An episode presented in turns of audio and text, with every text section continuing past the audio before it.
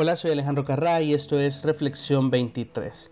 El día de ayer se publicó el famoso libro del ex asesor de seguridad John Bolton, quien trabajaba para el gobierno de Donald Trump, presidente de los Estados Unidos de América, por si estabas escondido bajo una piedra, ¿no?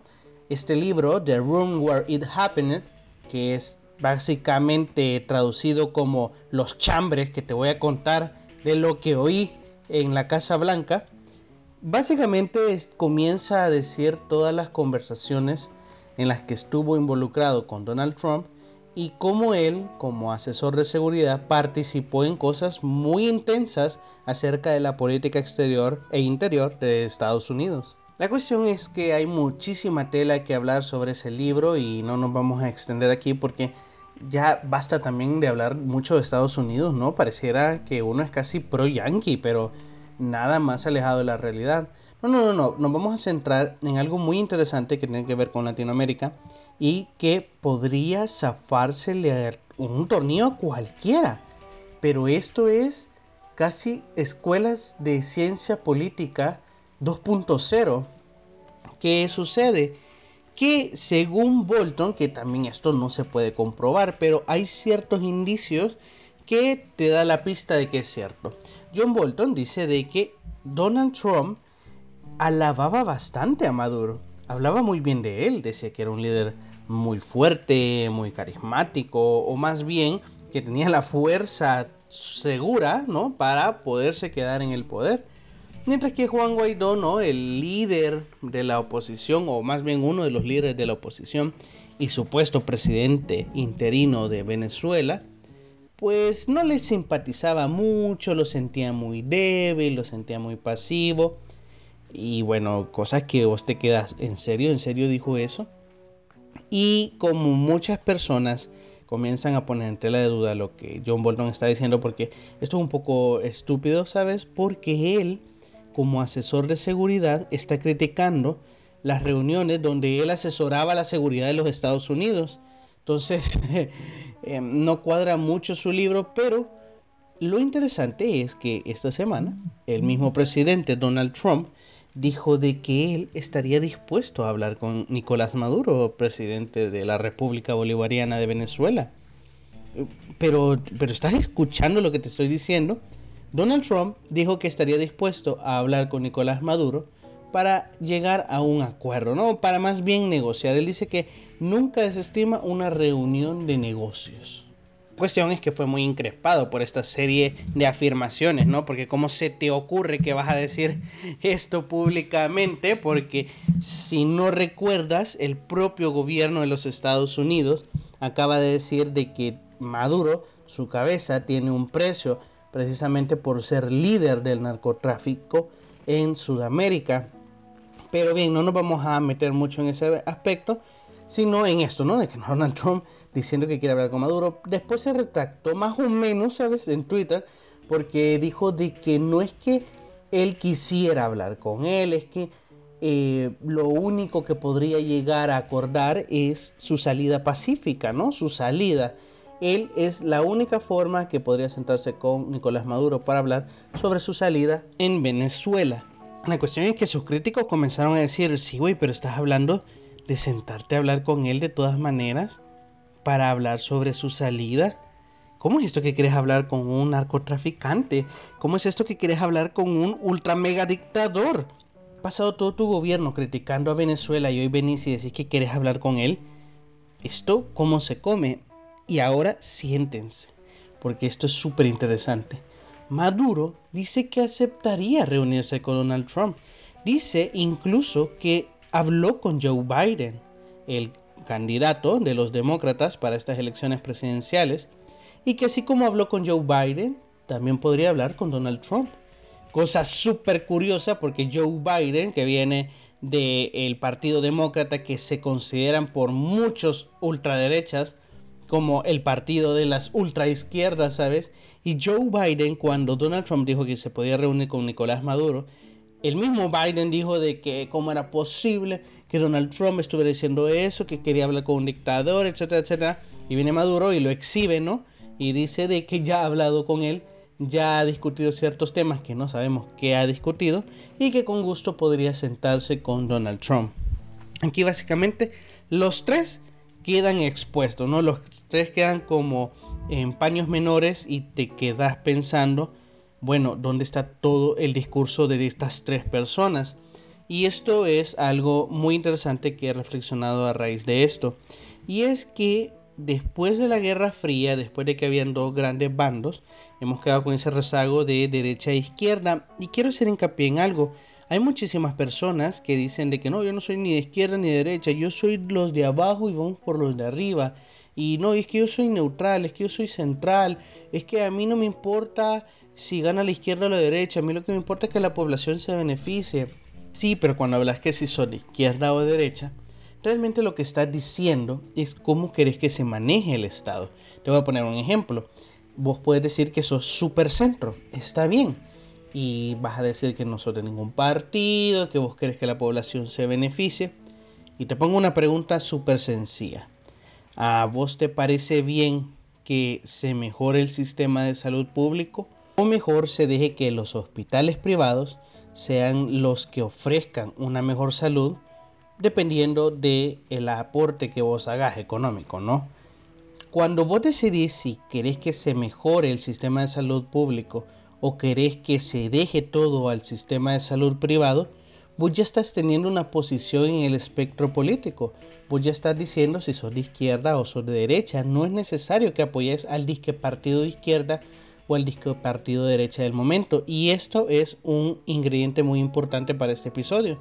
¿Por qué? Porque después de la Guerra Fría quedaron estos partidos que se hacían llamar de izquierda, de derecha, y que propugnaban esta ideología, que propugnaban esta agenda, pero lastimosamente estos partidos perdieron su ideología, tanto los de derecha como los de izquierda. En el mundo muchísimos partidos de izquierda que cuando llegaron al gobierno impulsaron medidas neoliberales, pero impresionantes, casi de asco. Y tenés muchísimos partidos de derecha que llegaron a subsidiar muchísimos servicios públicos que va en contra del neoliberalismo. Entonces vos te quedas, esta gente que sigue, te das cuenta que estos partidos políticos ya no siguen una ideología, ya no siguen una directriz de cómo manejar el Estado. Y eso ha causado confusión de que la gente diga, no, es que no soy ni izquierda ni derecha, pensando que está diciendo que no es de ningún partido político. No, o sea, tu ideología de cómo crees que el Estado se debe gobernar, sí la tenés a lo mejor un poco clara, pero lo que no tenés claro es a qué partido perteneces, porque te das cuenta, en los partidos políticos ya no se casan con estas ideologías, lo dicen en papel, lo dicen en el discurso, lo dicen ahí en la palestra, pero no es así. ¿Qué es lo que sucede? Que ahora tenés a Donald Trump alguien que se podría considerar de ultraderecha, ¿no? Hay, personas que lo consideran que es un nazi, ¿verdad? Un neonazi y todo lo que quieras, ¿no? Pero es capaz de sentarse con Kim Jong-un, uno de los personajes más de ultraizquierda, supuestamente, de la historia de la humanidad. ¿Cómo se puede dar esto? Y ahora la sorpresa, ¿no? que tanto Trump y Maduro dicen que podrían llegar a sentarse juntos en una mesa y discutir negocios, ¿no?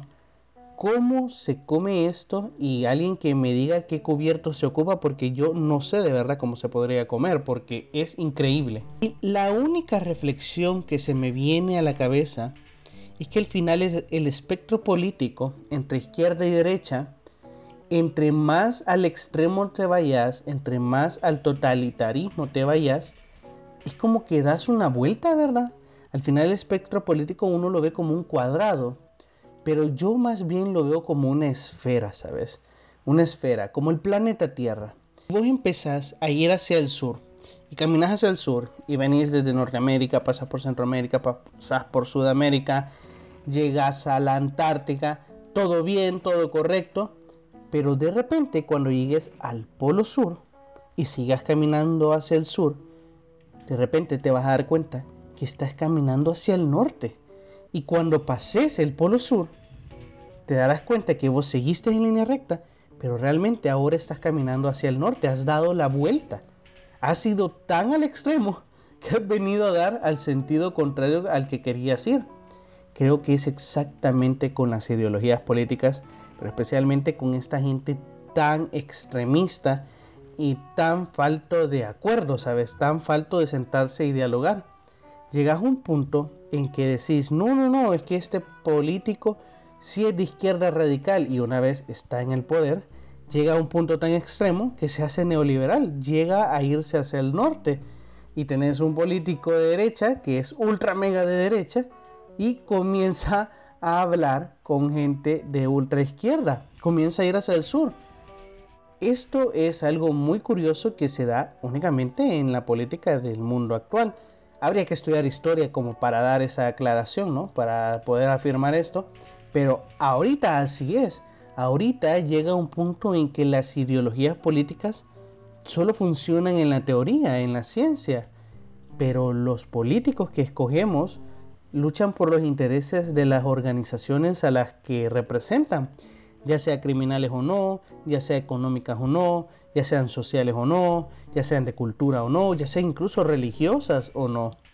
Estos grupos al final mandan a sus representantes a estas esferas políticas y se casan con la ideología que considerarían que tienen más adeptos. Es decir, vos mira un grupo de personas que sean de derecha y vos vas a saber sus opiniones, sus gustos. Vos sabés que un grupo de derecha no va a estar a favor del matrimonio igualitario. Entonces, si vos sos un grupo de poder que lo que quiere es quedar bien con ese grupo, que no apoya el matrimonio igualitario, entonces hacete derecha, aunque vayas a hacer lo que quieras hacer en el sistema político.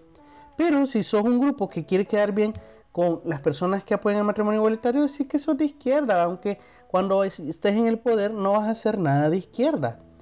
Esto es lo más triste de la actual política y por eso esta cuestión de izquierdas y derechas parece que ha desaparecido, pero no es que ha desaparecido, es que se ha olvidado es que al final comenzamos a escoger políticos nada más por el revanchismo y esta es quizás mi segunda reflexión.